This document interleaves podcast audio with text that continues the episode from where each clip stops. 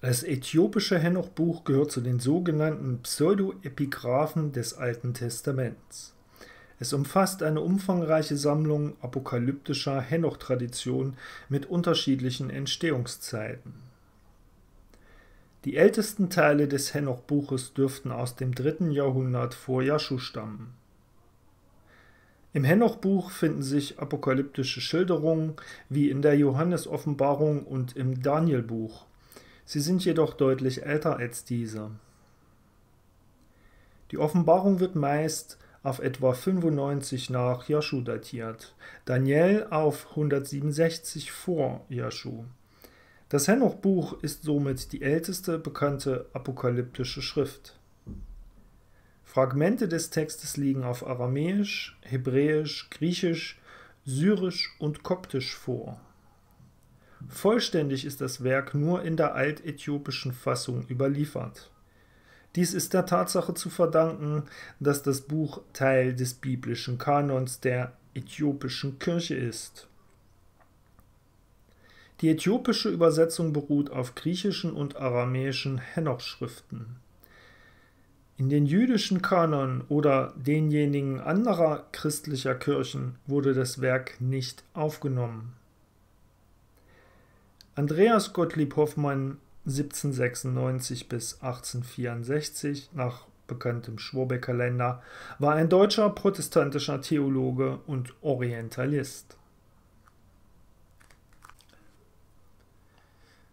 Das Buch Henoch Kapitel 1 die Segensworte Henochs, womit er segnete die Auserwählten und die Gerechten, welche leben werden in der Zeit der Trübsal, wo verworfen werden alle Bösen und Gottlosen. Henoch, ein gerechter Mann, welcher mit Gott war, redete und sprach, als seine Augen geöffnet wurden. Und er gesehen ein heiliges Gesicht in den Himmeln. Dies zeigten mir die Engel. Von ihnen hörte ich alle Dinge und verstand, was ich sah, das, was geschehen wird, nicht in diesem Geschlecht, sondern in einem Geschlecht, welches kommen wird in ferner Zeit, um der Auserwählten willen. Um ihretwillen sprach und redete ich mit ihm, der da hervorgehen wird aus seiner Wohnung, dem Heiligen und Mächtigen, dem Gott der Welt, welcher dann treten wird auf den Berg Sinai, erscheinen mit seinem Heer und sich offenbaren mit der Stärke seiner Macht vom Himmel. Alles wird erschrecken und die Wächter sind bestürzt. Große Furcht und Zittern ergreift sie bis zu den Enden der Erde. Die erhabenen Berge erbeben und die hohen Hügel werden erniedrigt und schmelzen wie Honigseim in dem Feuer. Die Erde wird überflutet werden und alles, was auf derselben ist, umkommen, wenn das Gericht kommt, über alle, auch die Gerechten. Aber ihnen wird er Frieden geben, er wird erhalten die Auserwählten und gegen sie gnädig sein. So werden denn alle Gottes sein. Glücklich und gesegnet, und der Glanz Gottes wird sie erleuchten.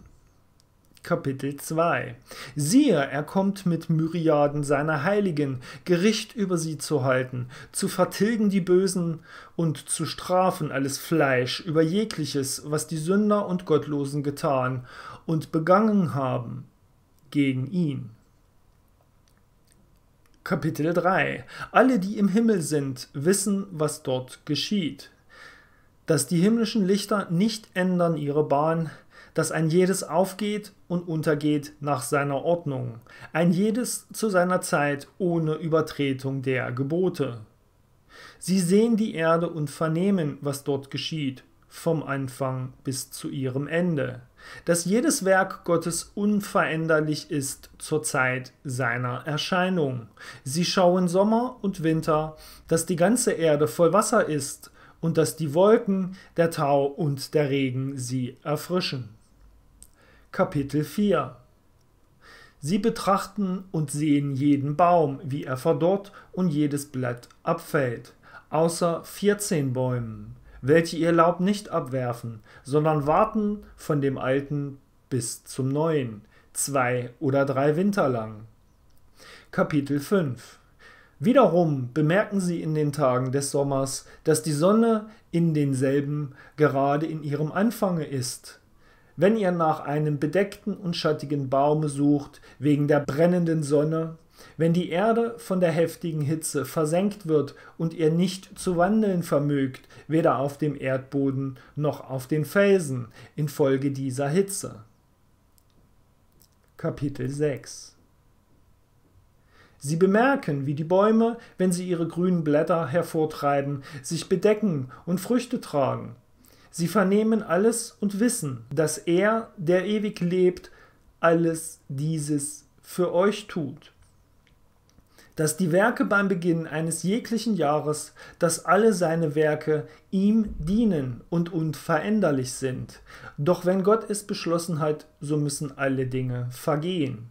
Sie sehen auch, wie die Meere und die Flüsse allzumal erfüllen ihre Arbeit. Aber ihr harrt nicht in Geduld, noch vollbringt ihr die Befehle des Herrn, sondern ihr widerstrebt und verlästert seine Größe. Und übelwollend sind die Worte in eurem befleckten Munde gegen seine Majestät. Ihr verdorrte am Herzen, kein Friede wird euch zuteil werden. Darum werdet ihr eure Tage verfluchen und die Jahre eures Lebens werden vergehen. Unaufhörliche Verwünschung wird sich anhäufen und ihr werdet keine Gnade erlangen. In diesen Tagen werdet ihr euren Frieden vertauschen mit ewiger Verfluchung von Seiten aller Gerechten. Und die Sünder werden euch unaufhörlich verwünschen. Euch mit den Gottlosen, die Auserwählten, werden Licht, Freude und Friede besitzen und die Erde erben. Aber ihr, ihr Unheiligen, werdet verdammt werden. Dann wird Weisheit verliehen den Auserwählten. Sie alle werden leben und nicht wiederum aus Gottlosigkeit oder Hochmut Übertretungen begehen, sondern sie werden sich demütigen im Besitz von Klugheit und die Übertretung nicht wiederholen. Sie werden nicht verdammt werden während der ganzen Zeit ihres Lebens, noch sterben in Qual und Zorn sondern die Zahl ihrer Tage wird erfüllt und sie werden alt in Frieden.